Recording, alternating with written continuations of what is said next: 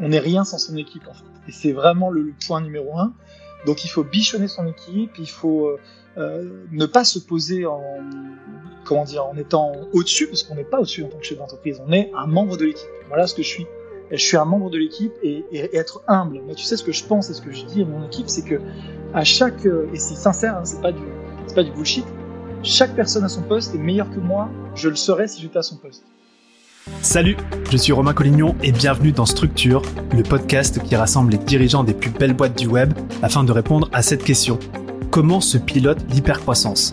Car il ne faut pas se leurrer, transitionner de start-up à scale-up est un défi de taille. Recrutement de talent, fidélisation, système opérationnel, process et structuration. Dans ce podcast, on ouvre le capot et on met un coup de projecteur sur ce qui fait vraiment en interne le succès de ces entreprises web dont tout le monde parle. Alors si vous aussi, vous souhaitez scaler tout en gardant la boîte sous contrôle, Structure est fait pour vous. Je vous souhaite un bon épisode. C'est avec un très grand plaisir que je reçois aujourd'hui Manuel Ravier, cofondateur d'Investissement Locatif, une plateforme en ligne qui permet de se voir gérer de A à Z ses investissements immobiliers.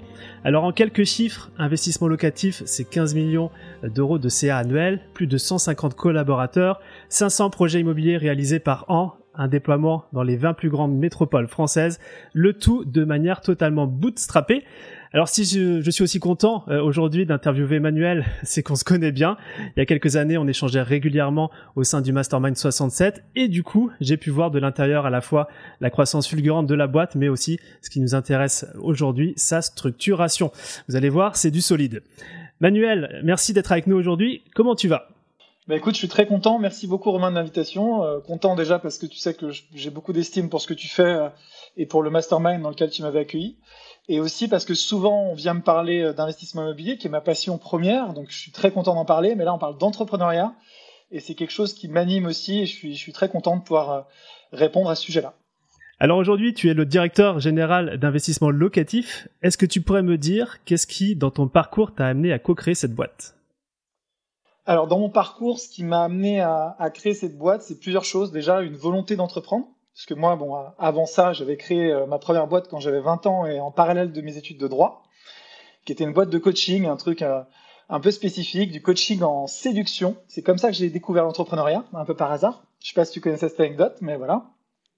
Non, je connaissais pas. voilà, donc on en apprend tous les jours. Donc j'avais euh, lancé une première boîte quand j'étais étudiant en droit, qui a duré cinq ans et euh, qui était euh, qui était une belle aventure déjà avec un associé à l'époque.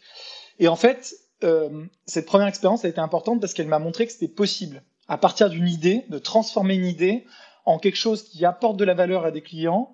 Alors à l'époque en coaching et après dans l'immobilier, mais qui apporte de la valeur aux clients et qui permet de bah, de d'avoir une équipe, de se développer, etc. Donc c'était quelque chose pour moi de, de, de possible. Et à la suite de ça, pendant mes études toujours, j'ai fait des rencontres. Et souvent, la vie, c'est ça, hein, c'est des rencontres, notamment la rencontre de Michael, mon associé, euh, mais également d'entrepreneurs qui m'ont inspiré. Et en fait, le trait d'union de tous ces entrepreneurs, c'était l'immobilier. Et quand je parle d'entrepreneur, tu vois, c'était pas des gens dans l'immobilier forcément. Donc il y en avait un, c'était effectivement un promoteur euh, chez qui j'ai fait un, un stage, c'était passionnant, un promoteur euh, dans la région de Chambéry, quelqu'un qui avait un parcours incroyable, beaucoup beaucoup de succès. Donc j'ai commencé à apprendre avec lui. Et puis d'autres, c'était pas du tout dans l'IMO. Tu vois, j'ai rencontré quelqu'un qui vendait des voitures, qui avait des concessions euh, euh, de voitures, mais qui, lorsqu'il a vendu son garage, avait aussi acheté euh, le local, avait agrandi le local et a gagné autant d'argent avec le local qu'avec son garage. Donc il m'a dit, Manuel, attention, et je crois que tu, voulais peut-être me questionner là-dessus plus tard, achète toujours tes bureaux. Donc moi, il faut savoir qu'à ce moment-là, j'ai même pas lancé ma boîte, tu vois. Et on me dit, enfin, même pas lancé ma boîte d'investissement immobilier. Et on me dit, achète tes bureaux. Donc là, ça fait tilt. On parle déjà d'immobilier. Le promoteur, lui, et le troisième, euh, c'est euh, bah, euh, le grand-père des deux, des deux jeunes filles avec qui on était en couple avec Mickaël, puisqu'on s'est rencontrés comme ça. On sortait avec deux sœurs, hein, mhm. en fait. Et, et le grand-père. Ça, je connaissais, l'histoire. voilà. Et le grand-père était un entrepreneur hyper inspirant. qui était quelqu'un d'âgé, hein, de très âgé, et qui était à la retraite à ce moment-là. Mais si tu veux, c'était un plombier qui avait commencé avec deux salariés, qui avait fini avec 150 salariés en étant plombier dans la région parisienne. Et, tu rentrais chez lui, et on allait tous les dimanches chez lui euh, avec Michael dans, nos, belles familles respectives, donc la, même belle famille. Et on allait chez lui, et tu rentrais dans sa magnifique maison du 92, et il y avait un chauffe-eau en cuivre qui trônait comme ça dans l'entrée parce que c'était son bijou, c'était sa passion. Et si je te parle de lui, c'est parce que lui aussi, il avait fait de l'immobilier. Il avait vendu sa boîte euh, en fin de carrière, il avait conservé les locaux, entre autres. Et, et en fait, il m'expliquait que grâce à ça, il pouvait aider ses petits-enfants, ses enfants à avoir une vie meilleure, encore une fois, grâce aux rentes locatives et grâce à l'immobilier. Donc, tout ça a, joué. Et en parallèle de ça, moi, je me suis spécialisé du coup en droit immobilier pendant mes études. Et, et après nos études, avec Michael, on s'est dit bah, comment on peut aider les gens à, à se lancer dans l'immobilier et à investir. Voilà. Ouais, c'est du coup on arrive sur sur la mission euh, d'investissement locatif. Euh, J'ai le sentiment que dans ton parcours, tu, tu as pu le vivre de l'intérieur à travers différentes rencontres. Euh, c'est quoi la, mission d'investissement locatif? Alors la mission, c'est d'aider euh, un maximum de personnes, de particuliers en général, particuliers qui investissent à travers des sociétés ou en direct, hein, mais d'aider des gens normaux ou même des gens euh, plus ou moins connus, puisqu'on a aussi des joueurs de foot, on a des célébrités de, de, différentes industries, mais on a aussi des gens normaux, et c'est vraiment la, notre conviction, à investir pour protéger leur futur et celui de leur famille. C'est vraiment ça, il y a un aspect protection, puisque moi, c'est comme ça que j'envisage l'immobilier. Et si tu veux, quand j'ai commencé à investir, je me suis, je me suis pas dit, euh, euh je vais avoir plein d'argent. Je me suis surtout dit, grâce à l'immobilier, j'ai, moi, il faut savoir que j'ai deux sœurs euh, qui sont dans le social, une petite, une grande, et les deux sont, sont vraiment dans le social, euh, fonctionnaires. Donc elles ont des petits salaires parce qu'elles font des métiers passion. Et je me suis toujours dit, bah, si elles ont besoin pour une raison X, Y, Z, pour une raison euh, de santé, pour une raison d'études pour leurs enfants, tu vois, j'ai trois neveux et nièces d'un côté et un de l'autre, non, j'en ai quatre. Et je me suis toujours dit, je veux pouvoir euh, donner un coup de main, euh, je veux pouvoir euh, mettre ma créativité entrepreneuriale, mes investissements immobiliers au service finalement de, ce, de cette famille élargie. Et c'est moi, c'est ma motivation et c'est ce qu'on veut permettre aussi aux, aux clients de faire. Voilà. Mm. Ok. Aujourd'hui, euh, ce que je partageais, investissement locatif, c'est 15 millions de CA, c'est aussi euh, des responsabilités pour toi. Et je suis toujours curieux de savoir quelles sont, euh, bah, tes responsabilités, ton rôle, et comment, ça s'articule avec Michael, ton associé? Bah, Ça s'articule bien, on est, hyper complémentaires. Donc on, déjà on s'entend bien et souvent, c'est un des conseils. Après je crois que tu, vas, tu demandes dans ton podcast des conseils à donner un des conseils, mais qui est compliqué à appliquer, c'est de se trouver un associé avec qui on peut partager, ou en tout cas du top management avec qui on peut partager, parce que la vie d'entrepreneur peut être compliquée. C'est des hauts et des bas, tu sais, on parle toujours des montagnes russes, et, euh, on parlait d'un ami entrepreneur juste avant, euh, que je salue s'il nous, nous, écoute, et, je sais qu'il a vécu des choses, lui, pas faciles, mais comme nous tous, hein, comme tous les entrepreneurs, et quand tu quelqu'un avec qui partager ça pour confronter, te réconforter, partager tes doutes, partager tes succès, c'est quelque chose de génial. Après, ça se décrète pas, il faut... Euh, il faut le trouver, que ça marche bien, donc c'est compliqué, euh, c'est compliqué à faire. Mais euh, pour répondre à la question, parce que je me rends compte que je suis très bavard et que ça va durer longtemps, euh, qu'est-ce qu'on fait? Moi, je suis plutôt orienté sur la partie marketing, et lui peut-être plus sur la partie opérationnelle, dans le bon sens du terme, gestion, mise en place de, de certains process, même si on fait, on est un peu interchangeable, hein, on fait globalement tout à deux mais on s'est un peu réparti les rôles mmh. comme ça. Il gère, il pilote la partie commerciale aujourd'hui plus que moi. Moi, je pilote plus la partie marketing, par exemple. Voilà. Ok, très très clair. Euh, bon, je suis, j'ai suivi ton parcours, euh, notamment euh, il y a quelques années dans le Mastermind 67, euh, et je sais que ça s'est pas fait en claquant des doigts, ce que vous avez réussi à construire avec Michael et, et toute l'équipe. Hein. Est-ce que tu pourrais me parler un petit peu de structuration? Comment, au fur et à mesure des années, la boîte, elle a quoi? Elle a 10 ans maintenant? 10 ans tout juste, ouais, le groupe. Ouais, ouais c'est ça. comment ça s'est structuré? Alors j'ai envie de dire pierre par pierre, puisqu'on est dans l'immobilier, mais surtout euh, petit à petit. Tu sais, je suis, on en avait peut-être déjà parlé, mais moi je suis, je suis vraiment passionné par, par le fait qu'une petite action en entraîne une autre et que euh, il faut être dans l'action. Même si on fait un pas aujourd'hui, ça va permettre à terme euh, de, de, faire un parcours qui va être très long. Et pour te dire, quand on a commencé, on a commencé à deux sur un coin de bureau, tu vois, qui était prêté par l'EDEC Business School, qui est, l'école de Michael. Donc ils nous ont prêté un, bureau, vraiment un coin de bureau à Paris. C'était très sympa de leur part pendant un an. Et on a galéré. On est passé par tous les stades. Au tout début, la première année, on avait un morceau de chômage parce qu'on avait été apprenti pendant nos études. Euh, donc j'avais 800 euros de chômage. Euh, deuxième année, j'ai eu euh, le RSA pendant six mois jusqu'à ce qu'on puisse petit à petit commencer à se payer. Et, en parallèle de ça, recruter notre premier salarié, euh, qui est d'ailleurs toujours au sein du groupe. J'en suis très très fier, dix ans après, et qui a évolué énormément au sein du groupe. Et voilà, et, pouvoir euh, bah, bâtir une équipe de talents et ça s'est fait euh, recrutement par recrutement. Et on fait souvent aussi, peut-être on parlera de, la gestion des ressources humaines, mais on fait des bons et des mauvais recrutements. Et il faut être capable bah, d'encourager les bons, de les fidéliser, de, les, de, de, partager sa vision. Et également, quand ça marche pas, malheureusement, quand, les valeurs sont pas forcément alignées, bah de, poursuivre sa route par rapport à d'autres personnes qui auraient rejoint l'entreprise et qui vont repartir, et tout en restant au maximum en, bon terme. Quoi. Donc, euh, étape par étape. Ça s'est fait petit à petit. On va en parler après pour euh, également les locaux d'entreprise, mais on a une croissance, euh, on a une croissance peut-être plus lente que ce qui peut se faire aujourd'hui dans certaines startups, puisqu'on n'a pas levé de fonds. On pourra peut-être en parler, mais on a voulu vraiment avoir une gestion bon père de famille, euh, être bon gestionnaire, donc dépenser ce qu'on pouvait dépenser et rester seul maître à bord. Ça, c'était quelque chose d'important pour nous parce que ça nous permet vraiment de d'asseoir euh, la, solidité, de la boîte dans le bon terme et de travailler dans l'intérêt des clients et pas de, de, devoir rendre des comptes à des, financiers purs euh, comme ça peut être le cas parfois. Mmh. Vous n'êtes jamais posé euh, la question justement avec Michael de, faire une levée de fonds pour une accélération, etc. Non, je crois qu'on a la chance aussi d'être dans un business immobilier où on gagne quand même notre, notre, vie, tu vois. Donc si on avait créer un nouvel outil tech euh, où euh, en fait on n'a pas de, revenus pendant X années et qu'on invente quelque chose d'incroyable, là ça aurait du sens. Dans l'immobilier, on a la chance quand même d'avoir des commissions qui tombent et donc qui permettent de financer la croissance. Après, euh, on a levé des fonds, mais on a levé des fonds pour acheter de l'IMO. Et des, fonds, quand je dis on a levé des fonds, c'est de la dette. Hein. On a levé 20 millions d'euros quand même de dette. On peut en parler. Donc, et c'est d'ailleurs ce que je conseille de, faire à nos clients, de lever des fonds pour investir dans l'IMO. Ouais. Bon, ça, on va en parler très très clairement. il y a 10 ans, voilà, qui se sont passés. Tu, tu me partageais que ça s'est fait, euh, voilà, pierre par pierre, j'aime beaucoup la blague, ou recrutement par recrutement. Mais est-ce que tu as pu quand même observer des, des, étapes claires, en fait, dans cette, euh, comme s'il y avait des paliers de, de structuration? C'est exactement ça. Il y a des paliers. Euh, en fait, à chaque étape, on vit des choses, euh, on vit des choses différentes. Au tout début, tu vois, on n'avait pas du tout d'argent et on faisait mhm. deux pas en arrière, deux pas en avant, un pas en arrière. Tu vois, au tout début. Pourquoi? Et ça, je le dis souvent euh, aux entrepreneurs qui me posent des questions et qui se lancent ou qui sont débutants. Quand on démarre et qu'on n'a pas trop de sous, dans une logique de saine gestion, en tout cas, moi, c'est comme ça que je réfléchissais, on se disait, bah, il faut faire attention à comment on dépense. Et donc, je prenais des outils qui n'étaient pas toujours les meilleurs. Je prenais des services qui n'étaient pas toujours les meilleurs. Et en fait, je, me, je me, retrouvais à, à, à, prendre un outil. Euh, si tu veux, par exemple, sur les CRM, hein, on, a, eu beaucoup, beaucoup de CRM différents. Et à chaque fois, tu, tricotes quelque chose tu te rends compte que ça marche pas parce que tu as dépensé beaucoup d'argent et surtout tu as perdu du temps, ça c'est un, point important. Et ensuite tu détricotes et là tu souscris le meilleur outil. Et quand ça t'est arrivé deux trois fois, c'est ce qu'on appelle l'expérience entrepreneuriale, je pense.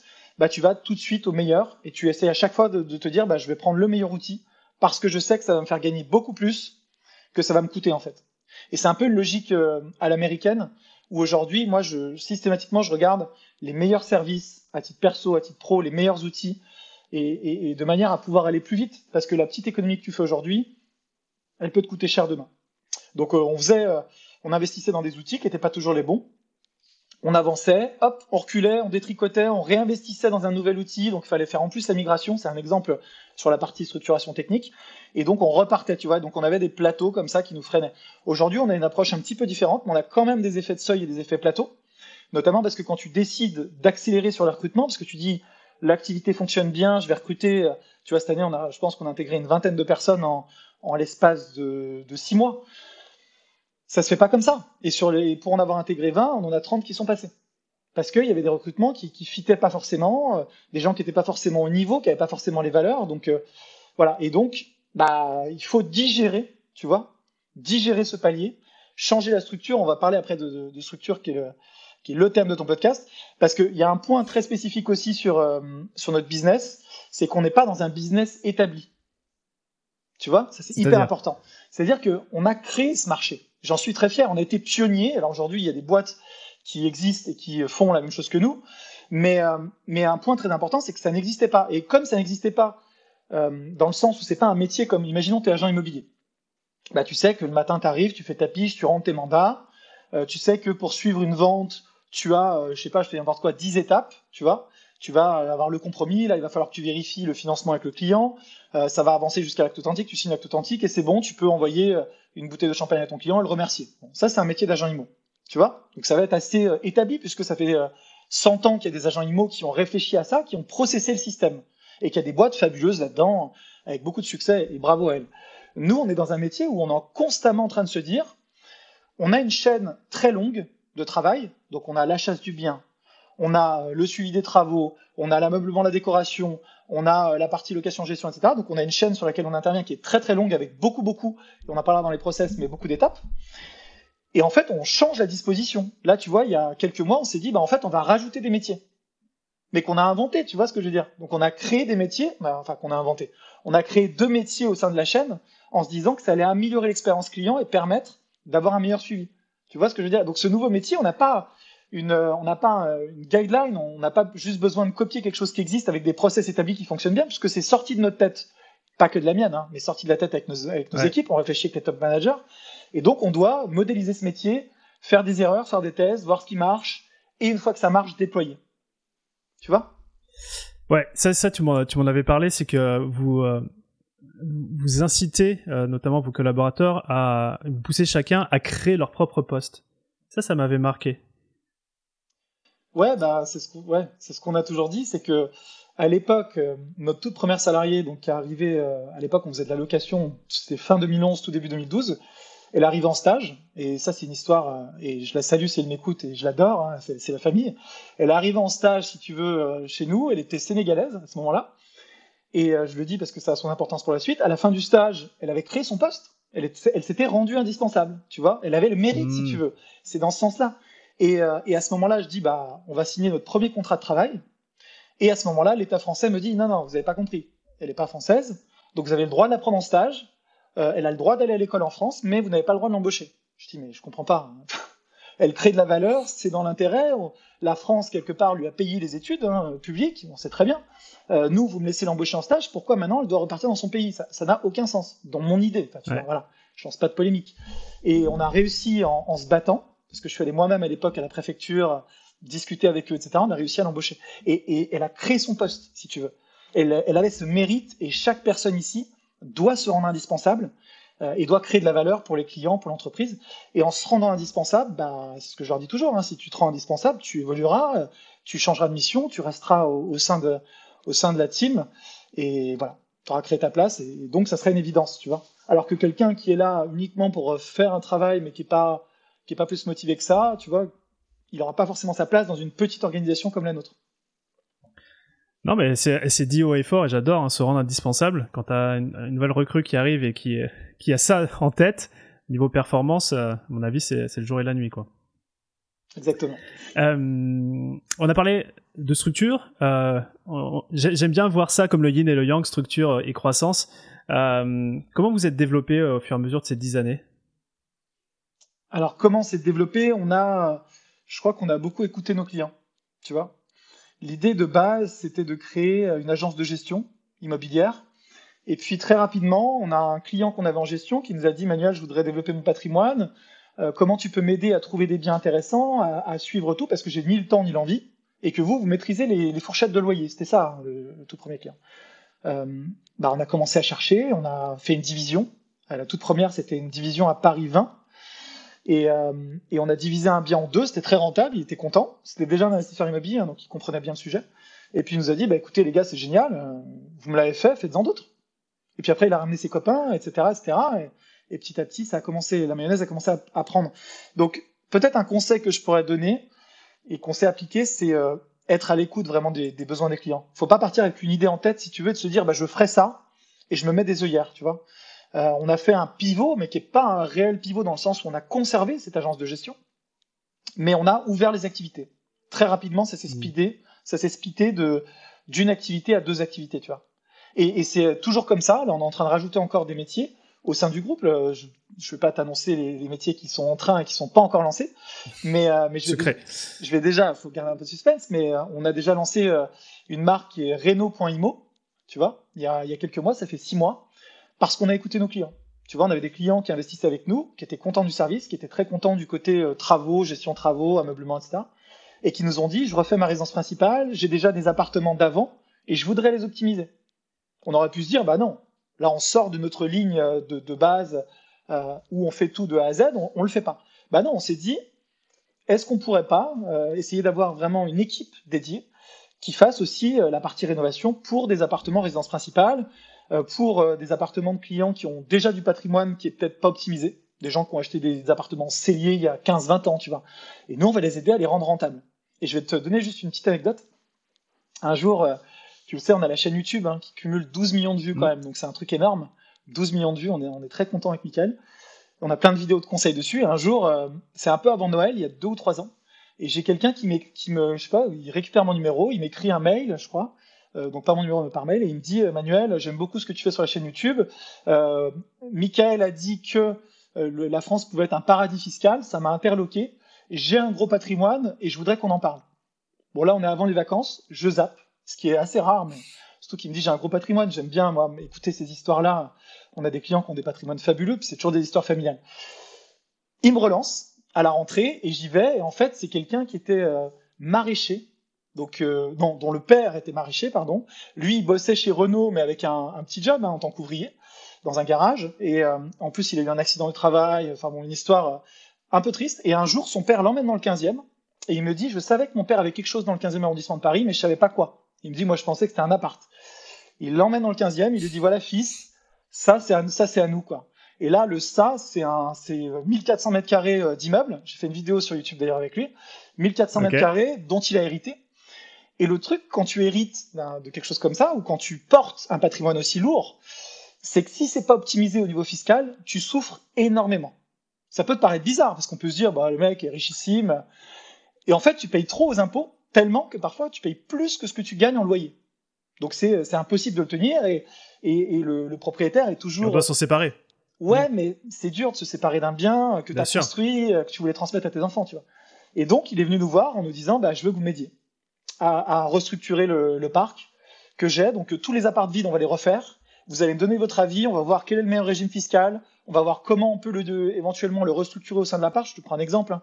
Il avait des apparts euh, T2 de plus de 60 mètres carrés, tu vois. Pas du tout optimisé, année immeuble années 70, mais mal fait, tu vois. Ou années 60, mais mal fait. Et donc, nos archis ont fait un, en ont fait des bijoux. Et il a eu des meilleurs loyers, il a changé de régime fiscal, et il a pu conserver son patrimoine euh, grâce à ça, quoi. Donc, euh, donc tu vois, c'est voilà. Là, là, typiquement, on était dans, le, dans la prestation de Renault on intervenait euh, bah, c'est une très belle c'est une, une, très belle histoire et euh, j'entends ce, côté feedback. Du coup, euh, vous décidez de créer une. Alors, j'ai une vraie question de structuration ici sur Renault Imo. Est-ce que vous avez créé une autre boîte Est-ce que les équipes sur investissement locatif sont déportées sur cette nouvelle activité? Comment ça se structure ça? Comment vous avez fait? Alors, ça dépend. Ça dépend. Euh, là, pour Renault Imo, effectivement, tu pointes quelque chose du doigt. On a créé une marque et pas une autre société parce qu'on n'avait pas le besoin. Ah. Donc on passe par le mhm. même flux. Ça avait plus de sens de faire comme ça, tu vois. Euh, en revanche, pour d'autres activités, on crée d'autres boîtes. Donc euh, tu vois, il y a pas de stratégie établie. Faut aller au plus simple et au plus fluide. Et par contre, on a mis une équipe dédiée pour pouvoir bien faire les choses. On a, recruté une équipe en se disant, c'est un investissement qui va pas rapporter tout de suite, hein, comme à chaque fois qu'on met des gens en place. Il y a, il une phase d'amorçage, il faut que l'activité prenne, il faut que ça fonctionne aussi, puis il faut trouver les bonnes personnes. Et on a mis une équipe, et aujourd'hui ça se passe très bien. Euh, avec six mois de recul, ça, ça décolle, ça décolle au-delà de nos espérances. Mm, mm. ok, j'entends très clair. Euh, développer une marque ou développer une, boîte en fait, euh, ça, ça fait sens. Euh, Bon, investissement locatif, c'est s'occuper de A à Z d'investissement immobilier. Et, j'imagine que derrière, il y, a, un backstage qui est, qui est bien processé, que ce soit au niveau des développements informatiques ou de la documentation. Ça ressemble à quoi? Alors ouais, je le dis souvent, c'est ce que je t'avais dit. Nous, on est, on est fiers d'être des gens de l'immobilier. Tu vois, on est une boîte IMO avec, euh, depuis le début, une appétence pour la tech, puisqu'on a depuis le début des développeurs. Et depuis le tout début, on développe nos propres outils en interne. Ça, c'est très important. Mais notre ADN, c'est une ADN immobilière, tu vois. Et moi, j'arrête pas de, de défendre ce, quelque chose, euh, cette notion de bon sens paysan. En fait, c'est, euh, non, mais c'est hyper important. Développe. Ben, c'est la simplicité. Il faut être humble. Moi, je rencontre tellement de gens dans le business euh, qui ont énormément de réussite, ou, ou, même pas beaucoup pour certains, mais qui ont un, un excuse-moi du mot, un boulard, tu vois. Tu rencontres des gens, des fois, ils ont l'impression que qu'ils sont les maîtres du monde, alors qu'en fait, que tu de la réussite ou pas, ça t'empêche pas d'être quelqu'un de simple, de humble. Regarde, toi, t'es en t-shirt. Là, les gens le voient pas.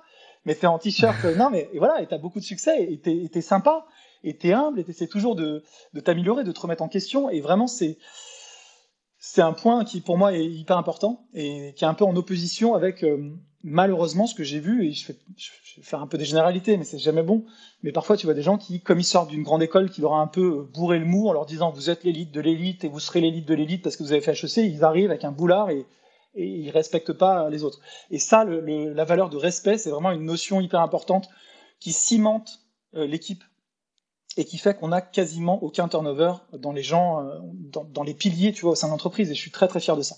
Sur la partie process, euh, depuis le début, on s'est dit euh, comment on va faire pour euh, bah, pour avoir quelque chose de, pour essayer de gérer de la complexité avec des, des étapes et des checkpoints. Parce que notre métier, en fait, ce qui est complexe, c'est qu'on a assemblé des métiers.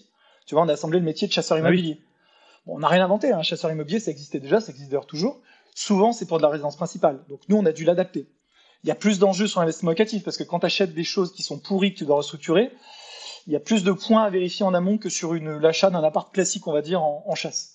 Donc on a euh, processé la partie chasse, processé la partie suivi de travaux, qui est une partie très complexe, processé la partie euh, ameublement décoration, processé la partie gestion locative. Et en fait, on s'est dit, comment on va faire? Ben, On va créer des Kanban, tout simplement. Hein, c'est ce qui se fait. Euh, un Kanban, pour ceux qui, qui nous écoutent, c'est comme Trello, par exemple. Trello, c'est l'exemple peut-être le plus connu de Kanban. Et on va bah, créer des checkpoints et on va améliorer cet outil-là. Et si tu veux, ça fait depuis le début qu'on l'améliore, hein, on n'a toujours pas arrêté.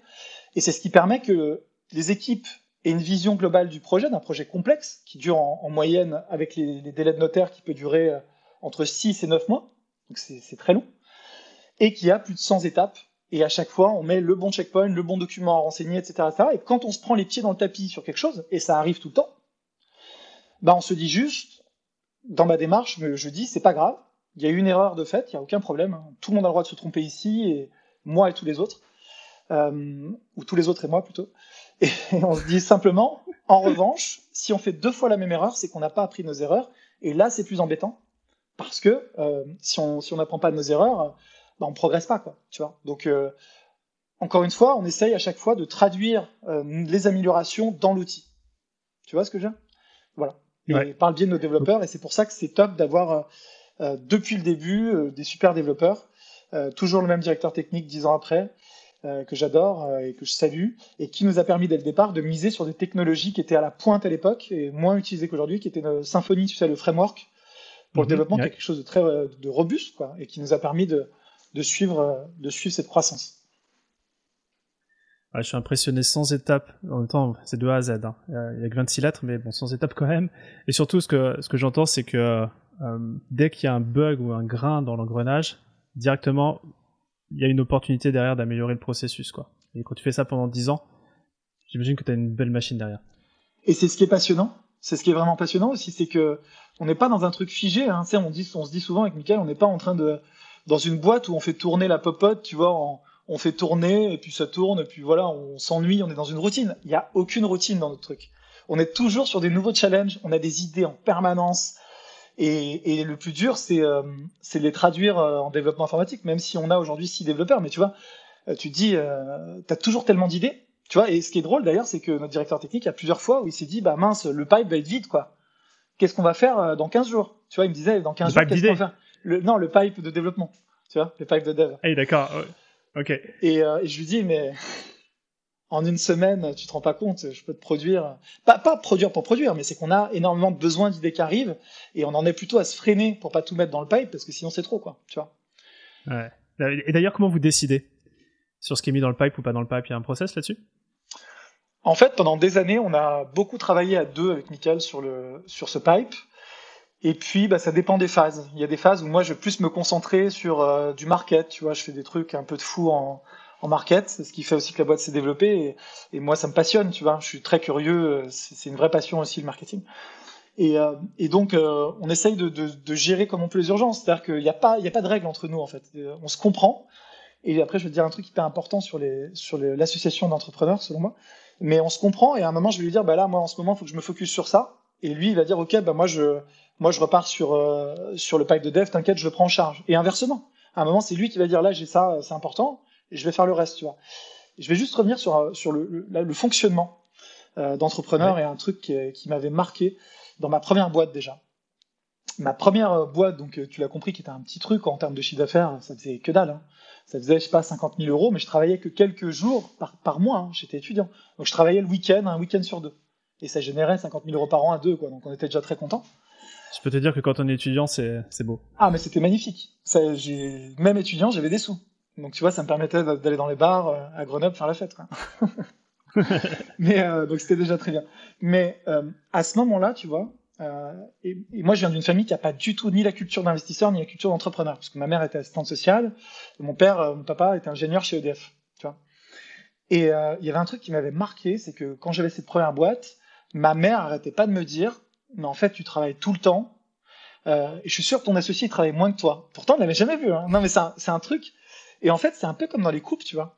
C'est que tu dois, euh, tu dois, tu dois pas être égoïste à te dire j'ai fait plus, j'ai fait moins. Tu dois partir du principe que tout ce qui est fait, et c'est une notion hyper importante qui est dure, hein, mais si c'est pas naturel avec ton associé ou dans ton couple, ça tiendra pas dans la durée, à mon sens. Hein.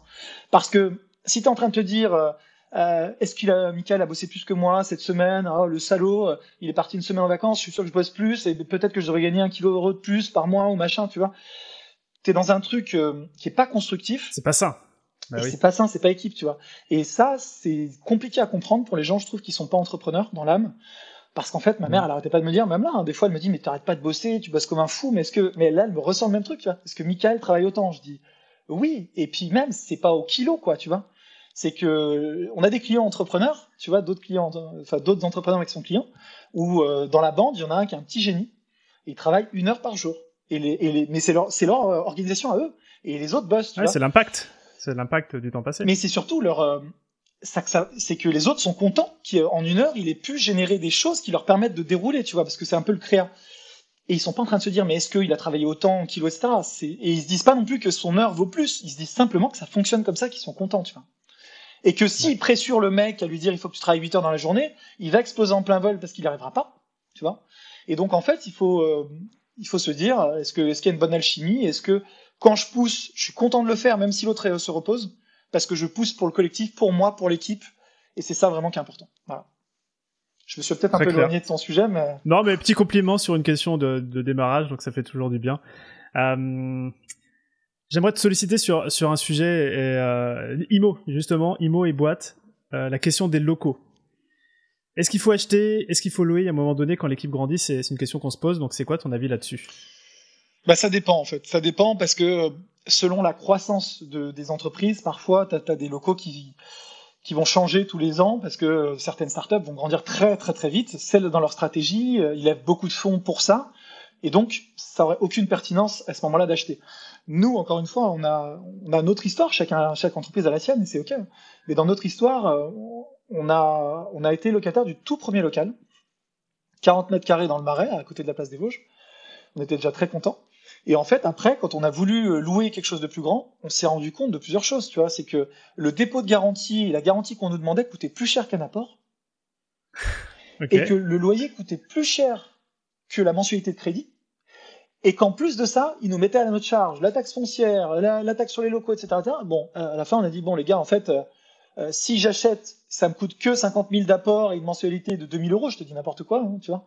Et si je loue, ça me coûte 100 euh, 000 d'apport, 3 euh, 000 de mensualité, enfin de, tu vois, de, de, de loyer. Et je, et je ne capit... et on capitalise pas. Et en plus, on capitalise pas. En plus, on capitalise pas, tu vois. Et donc, bah, qu'est-ce qu'on a fait? On allait voir euh, nos, nos, partenaires préférés, les banquiers. Et on leur a dit, est-ce que vous nous prêtez et, et, si vous êtes entrepreneur, j'imagine que oui, si vous écoutez ce podcast, je peux que vous conseiller d'étudier la chose. Et quand vous avez deux, trois bilans, parce qu'il faut quand même amorcer la pompe au début hein, pour que la banque vous fasse confiance, d'acheter des locaux. D'acheter des locaux parce que euh, c'est dans votre patrimoine. Quoi. Moi, ce que je vois souvent comme, euh, comme erreur, c'est parmi, mais pas que chez les entrepreneurs, mais parmi euh, les gens qui travaillent beaucoup. Ça, ça peut être des cadres, ça peut être des chefs d'entreprise, ça peut être des gens dans le libéral, tu vois. Donc, il y a plein, plein de gens qui travaillent beaucoup dans ce pays. Hein, donc, euh, c'est qu'on est focus sur son travail. Souvent, c'est aussi des métiers qu'on aime faire. C'est pas, tu vois, c'est pas. Et du coup, c'est prenant. Moi, j'ai beaucoup de clients, par exemple, qui sont médecins et je vois, ils font des heures énormes et j'ai beaucoup de respect pour ce qu'ils font. Et en fait, ils en délaissent le côté patrimoine. Parce que, un, ils gagnent beaucoup, ils gagnent très bien leur vie. Donc, ils n'ont pas de soucis à court terme. Ils se disent, bah, au fond, je gagne déjà bien. Bon, souvent, ils se font assassiner par les impôts, ça c'est autre chose. Mais, Mais bon, ils se disent quand même qu'il en reste et qu'ils vivent bien. Et puis deux, ils n'ont pas de temps, et le temps qu'ils ont, ils vont le passer en famille, dans les passions, enfin on connaît la chanson, tu vois. Et le problème de l'IMO, donc euh, si tu es entrepreneur et que tu nous écoutes, c'est que l'IMO, ça prend du temps. Il faut lancer les choses, on investit, et après on attend. C'est ce qu'on dit souvent. Et on n'attend pas pour investir. Parce qu'une fois qu'on a investi, on va évoluer, on va avoir son bien, que ce soit un local d'ailleurs ou de l'habitation, qui va évoluer avec les prix de l'immobilier. Hein. Je vous invite à regarder les courbes sur les 50, 100 dernières années, vous verrez euh, l'évolution des prix de l'immobilier, puisque ça augmente globalement de manière continue. Il y a quelques phases, c'est pas linéaire, mais ça augmente de manière continue. Euh, et vous allez rembourser chaque mois la banque. Donc votre patrimoine se développe. Et aujourd'hui, je le dis souvent, hein, j'ai énormément investi, tu vois, Romain. Et aujourd'hui, je me sens pas plus riche en fait, parce que tout s'équilibre à peu près. Donc quand je regarde à la fin de l'année, je me dis pas, je suis, j'ai 10 euh, millions d'euros d'immobilier, je suis richissime, euh, tu vois, je... non, je me dis pas ça, parce qu'en fait l'immobilier s'auto-rembourse petit à petit, et ça se voit pas en fait, ça ne se voit pas. Mais à la fin de l'année, quand je dois tirer mon tableau pour le comptable, là je le vois, et je me dis, ah ouais, quand même, cette année mon patrimoine a fait un, jump de X euros. Et si j'en ai besoin demain, pour prendre soin de ma, famille, comme je te disais, parce que j'ai un neveu qui me dit, euh, et qu'on a le potentiel, qui dit je veux faire une super école d'ingé, mais elle est privée, bah, je peux dire, c'est mon choix, je paye. Tu vois, là, j'offre une piscine à, ma grande sœur, je, suis je, suis comme un dingue.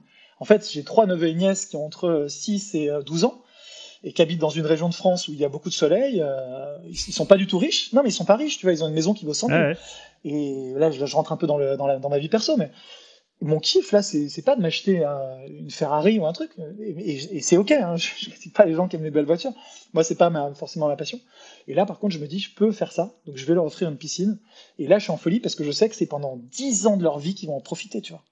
Ils vont en profiter, ils vont se baigner, ils vont faire la fête avec les copains. Et en fait, pour moi, c'est que ça la vie. C'est c'est pas, c'est même pas un truc matériel là. Oui, c'est un truc matériel. C'est des moments. C'est des moments, des émotions, putain. Et là, je me dis, c'est grâce à l'immobilier que je fais ça, entre autres, et à l'entrepreneuriat et je suis tellement heureux de le faire. Et voilà. Et c'est pour ça, en fait, euh, que, je fais tout ça.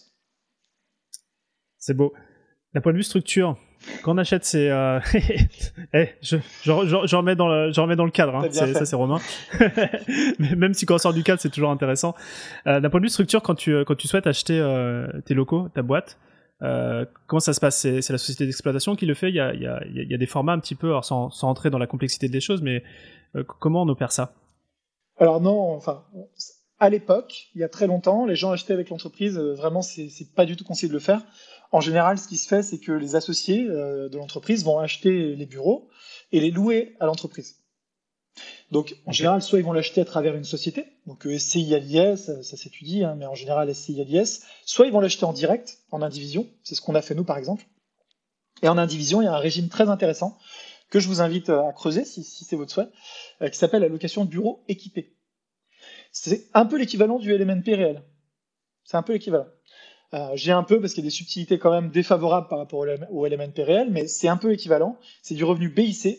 Euh, et, euh, et, ce qui est intéressant, c'est que tu vas globalement amortir. Le, point à garder en tête, c'est que tu dois louer tout équipé, incluant la connexion Internet, la facture d'électricité, etc. Voilà. Donc si tu fais ça, bah, tu peux détenir à titre perso un local que tu achètes et le louer à une entreprise qui peut être ton entreprise ou une autre demain. Si d'ailleurs tu as besoin de t'agrandir, il y a pas, t'es pas collé quoi. Tu peux très bien dire j'ai besoin de locaux plus grands, je vais aller louer avec mon entreprise des locaux plus grands, et ce local-là que j'avais, je le remets en location. C'est ce que j'ai fait déjà sur plusieurs bureaux. Voilà. Ok. Et c'est intéressant parce que, en gros, bon, les banques vont te monter ça en prêt professionnel, donc il y a beaucoup de banques qui vont dire que c'est 15 ans max. Certaines banques acceptent 20 ans. Tu as des taux qui sont un petit peu plus élevés en prêt professionnel que, que, sur un, que sur un prêt classique immobilier, mais ça reste très intéressant. Et surtout, elles ont plus de latitude aujourd'hui si tu achètes pour louer à ton entreprise que si tu achètes pour louer à quelqu'un d'autre. Parce que ça rentre encore une fois dans un truc de prêt professionnel, donc pour ton activité. Et donc, euh, ça c'est une case hein, qu'elles vont cocher dans le, dans le, montage du dossier, qui vont leur permettre d'avoir plus de latitude, notamment avec les nouvelles normes HCSF. Donc, euh, donc ça peut donner des idées à, à, certains. Ouais, je vais réécouter ce passage pour prendre des notes. On peut en parler. Euh, J'aimerais, un petit peu connaître ta vision des, bureaux. Alors, il y a, souvent ce débat euh, quand, on parle ici dans, Structure de, l'équipe remote, de l'équipe on-site. Euh, vous avez toujours eu une grande majorité de vos collaborateurs sur, Paris, dans les bureaux sur Paris. Euh, c'est quoi ta, vision du truc, euh, les avantages dans un cas, les inconvénients? Ouais, alors moi, je vais encore amener un peu les choses, euh, un peu les choses à moi. Mais euh, quand j'ai créé la boîte au tout début, tu vois, je l'ai créée, je bossais de chez moi en fait. Et je crois que ça m'a vacciné à vie. Parce qu'à l'époque, j'habitais dans un studio à Paris avec ma compagne de l'époque qui ne travaillait pas à ce moment-là, enfin qui bossait de la maison. Et on s'est tapé dessus. Et j'ai très mal vécu à titre perso le côté euh, t'es dans ton lit, parce que c'est un studio, encore une fois, t'es dans ton lit, t'es dans ton bureau, tu vois. Et en fait, j'avais une sensation de saturation à un moment où tu débranchais jamais.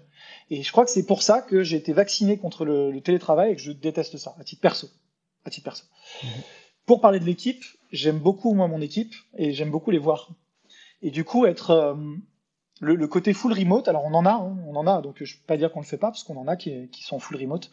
Mais, euh, mais globalement, moi, je suis un peu un animal social et j'ai besoin de, de voir l'équipe, euh, de, de, sentir les gens, d'avoir des sourires, d'en donner, tu vois, d'échanger sur des idées. Même si euh, je sais qu'en remote, parfois, certains sont encore plus productifs. Moi, j'aime vraiment voir, euh, voir l'équipe, donc on a plutôt une culture du on-site, quand même. Et je trouve, que, je trouve que c'est mieux. Et je pense que, et d'ailleurs, c'est ce que beaucoup de grands groupes, hein, y compris les groupes de la tech, se euh, sont mis à dire. je crois qu'il y a aussi un, enfin, il y a un aspect social dans tout ça. Et quand je dis social, c'est pas on fait du social, c'est pas du tout dans ce sens-là. C'est c'est les gens.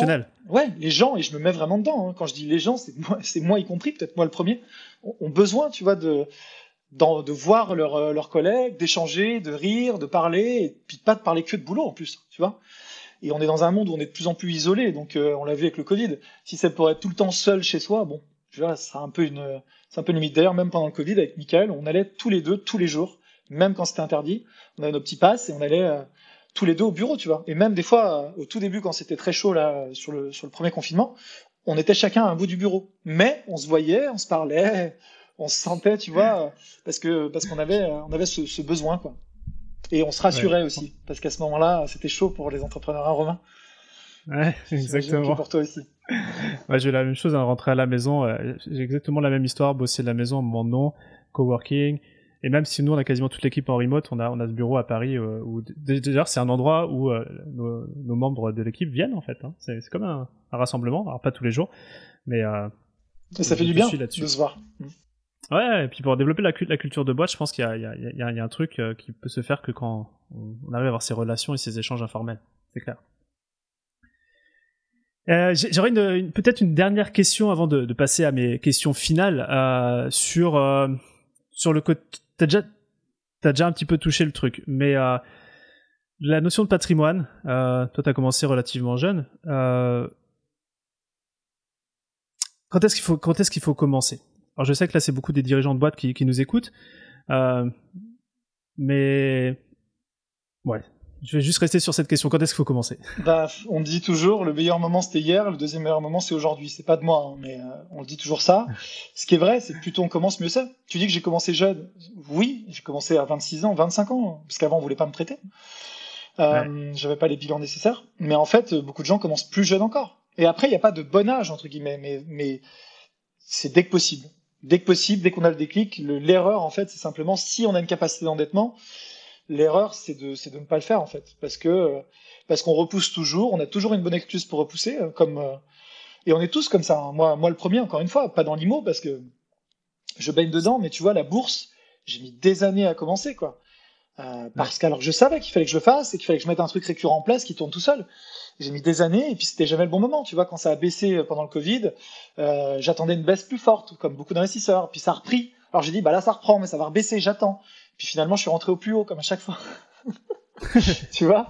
Et, et, voilà, en fait, euh, on, on, aura toujours des gens qui vont autour de nous nous dire, mais c'est pas le bon moment, euh, il y a cette crise-là, euh, ça sera moins cher demain, etc. etc. L'immobilier, c'est le facteur temps est tellement impactant, si tu veux, puisque tu t'enrichis chaque mois par le remboursement, que pour moi, le meilleur moment, c'est vraiment, c'est vraiment aujourd'hui, quoi. Et voilà.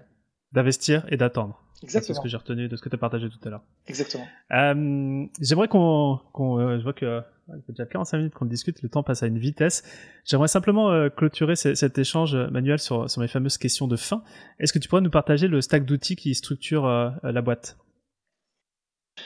Alors le stack d'outils déjà c'est notre outil à nous puisqu'on a développé nos propres outils vraiment sur mesure et c'est hyper important. Le cœur du réacteur il est il est fait maison.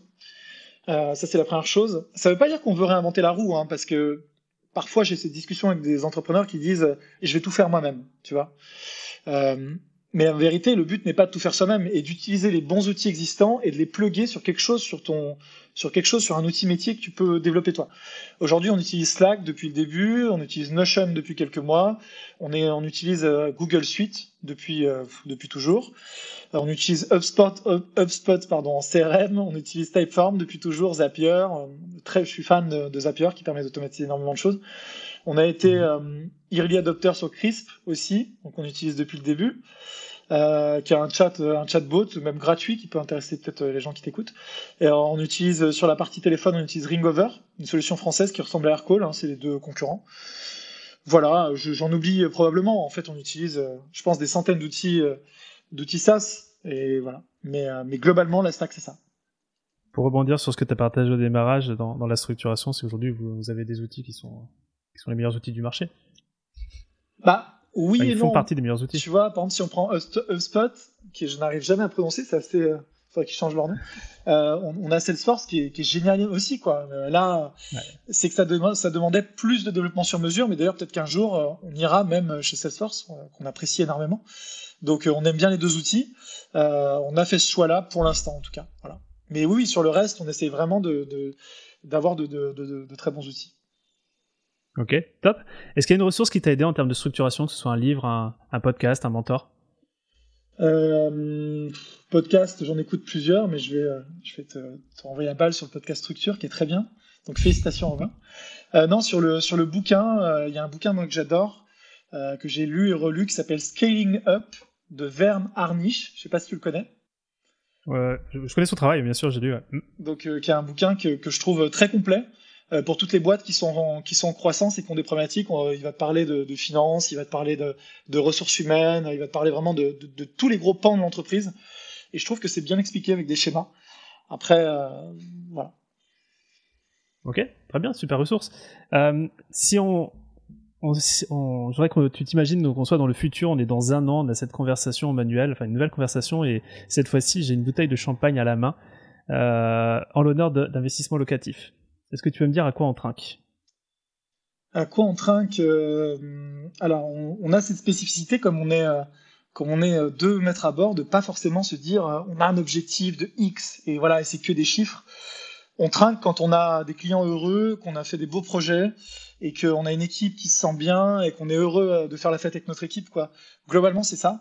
Après, c'est un peu comme quand tu démarres l'entrepreneuriat. Quand tu démarres l'entrepreneuriat, je vois plein de jeunes entrepreneurs euh, qui sont animés euh, parfois par, par, les mauvaises raisons selon moi, qui se disent euh, pourquoi tu entreprends? Bah, Parce que je veux faire de l'argent. J'ai vu que des gens, des entrepreneurs gagnaient beaucoup d'argent. Jeff Bezos, bien sûr, il se mesure aux plus petits entrepreneurs. donc, donc, je vais le faire aussi. Alors qu'en fait, c'est pas ça, quoi. Tu vois, l'argent, c'est une conséquence qui vient valider une réussite. Et, et pareil pour la croissance d'une entreprise. bien sûr qu'on veut tous avoir de la croissance parce que ça veut dire que la boîte se porte bien et que, et que tu développes. Donc c'est important mais on n'a pas d'objectif aujourd'hui quantifié. Euh, vraiment, si j'ai des clients qui continuent de nous faire confiance euh, depuis 1, 2, 30 projets, qui continuent d'acheter avec nous, qui sont heureux de leur projet, qui s'enrichissent, qui mettent à l'abri leur famille, et que j'en ai toujours plus, évidemment, euh, avec une équipe heureuse qui se sent bien, bah voilà, ça, là, là, on peut trinquer quoi. Ok, ça marche. en fait, j'aurais pu ramener déjà la bouteille de champagne aujourd'hui. si tu devais résumer notre échange en trois conseils que tu as pu partager, ce serait quoi? Ces conseils bah, Le premier, c'est que on n'est rien sans son équipe, en fait. Et c'est vraiment le, point numéro un. Donc il faut bichonner son équipe, il faut euh, euh, ne pas se poser en comment dire en étant au-dessus, parce qu'on n'est pas au-dessus en tant que chef d'entreprise, on est un membre de l'équipe. Voilà ce que je suis. Je suis un membre de l'équipe et, être humble. Moi, tu sais ce que je pense et ce que je dis à mon équipe, c'est que à chaque et c'est sincère, hein, c'est pas du pas du bullshit. Chaque personne à son poste est meilleure que moi. Je le serais si j'étais à son poste. Et c'est ça la réussite en fait entrepreneuriale. Et, et, dans le même sens, j'espère être le meilleur capitaine de la bande, puisque c'est moi qui suis à ce poste-là, tu vois. Donc euh, rester humble euh, et, se dire que chaque jour on peut apprendre et que chaque personne peut avoir des idées. Il faut favoriser ça, cette culture de la, des idées et, du partage et du feedback euh, positif aussi, puisque comme je le dis à chacun, euh, je suis très content qu'on me dise si je, si je suis dans l'erreur ou s'ils pensent que il y a quelque chose qui ne va pas. Ça, c'est la première chose. Donc, c'est vraiment managé par la bienveillance. C'est ce qui permet de construire une équipe dans du long terme. Et je te dis aujourd'hui, moi, quand je vois le, comme on est entouré avec euh, tous, nos, managers et nos équipes qui sont là depuis des années, bah, je suis heureux. Et vraiment, c'est je crois, ma première fierté. En numéro 2, bah, on l'a dit, ne pas chercher le moins cher du moins cher, euh, parce que tu vois, il y a toujours des trucs qui sont là pour le prix, il y a toujours un outil moins cher quand tu démarres. C'est bien, mais c'est un peu des erreurs de débutants. Euh, il faut chercher surtout le meilleur, parce que même si ton outil est plus cher, est-ce qu'il va te rapporter plus, et est-ce qu'il va te permettre d'aller plus vite? Et c'est ça que tu dois favoriser en tant qu'entrepreneur, parce que un outil qui te, qui te freine, bah, tu perds beaucoup plus mmh. que l'économie, en vérité. Le pas cher coûte cher, on dit souvent. Voilà. Très clair. Et le troisième et dernier point, euh, c'est, je crois, aimer chaque moment. Euh, il y a des moments qui sont vraiment euh, pas faciles quand on est entrepreneur. Il y a des moments de doute, il y a des moments difficiles, il y a des difficultés à, surmonter. Et je crois que c'est aussi ça qui donne du relief au moment où tu as des succès ou au moment où ça se passe bien, tu vois. Parce que parfois, on se rend même pas compte que ça se passe bien. Tout va bien et presque ça nous semble normal. Donc on dit, bon, bah, tout va bien. C'est un peu comme, si tu regardes le contexte international aujourd'hui, pour rebondir sur l'actu, c'est un moment hyper triste c'est un moment qui est compliqué pour, euh, pour le monde, tu vois. Je vais pas faire de politique, mais qui est compliqué pour le monde, ça, je crois que tout le monde est d'accord là-dessus. Le Covid, c'était déjà un moment compliqué pour le monde, très compliqué même. Et, euh, et en fait, avant, on a eu une période longue où tout allait bien. Et est-ce qu'on a apprécié ce moment-là, tu vois? Est-ce qu'on s'en rendait compte que tout allait bien? Et en fait, c'est parce que tu as du relief à, certains moments que les choses ne sont pas idéales et que tu dois te battre pour surmonter des difficultés en tant qu'entrepreneur, que tu dois encore plus savourer ces moments où tout va bien, tu vois? Donc, euh, la vie est courte et, euh, vraiment le, ce qu'on dit toujours, le but c'est le chemin en fait. Il faut prendre du plaisir tout au long de sa vie d'entrepreneur et c'est ce qui fait qu'on s'éclate et pas se dire bah j'ai un accomplissement, c'est que ma boîte fasse X euros, tu vois. Ça c'est bon, c'est un but hein, qui peut driver des gens, mais il faut être capable tout au long de cette construction là d'apprécier le chemin. Voilà. C'est une super fin euh, inspirationnelle pour, euh, pour cet échange, Manuel. Euh, merci énormément d'avoir pris euh, ce temps avec nous, et d'avoir partagé ton expérience à la fois bah, sur la structuration, les coulisses euh, d'investissement locatif, et puis aussi nous avoir saupoudré de d'IMO, qui, qui est un sujet qui intéresse des dirigeants qui, qui nous écoutent. Je passe un excellent moment à t'accompagner et je te dis à très bientôt. Merci beaucoup, à très bientôt. Merci d'avoir écouté cet épisode de Structure, j'espère qu'il vous a plu. Si c'est le cas, parlez-en cette semaine pendant par exemple votre prochain déj entre entrepreneurs. Car chaque boîte que l'on aide à grandir avec cette sérénité qu'apporte la structure est pour nous un succès. Un succès pour le dirigeant et surtout ne l'oublions pas, un succès pour le bien-être de ses équipes. Maintenant, si vous souhaitez contribuer encore un peu plus à cette mission, abonnez-vous et laissez-moi un commentaire sympa accompagné du fameux 5 étoiles sur Apple Podcast. Ça fait toujours plaisir. Et évidemment, si on peut vous aider à connecter et à échanger avec d'autres entrepreneurs qui sont eux aussi en hypercroissance, c'est notre métier. Envoyez-nous simplement un email à structure@romaincollignon.com et on trouvera forcément un groupe d'entrepreneurs fait pour vous. À bientôt.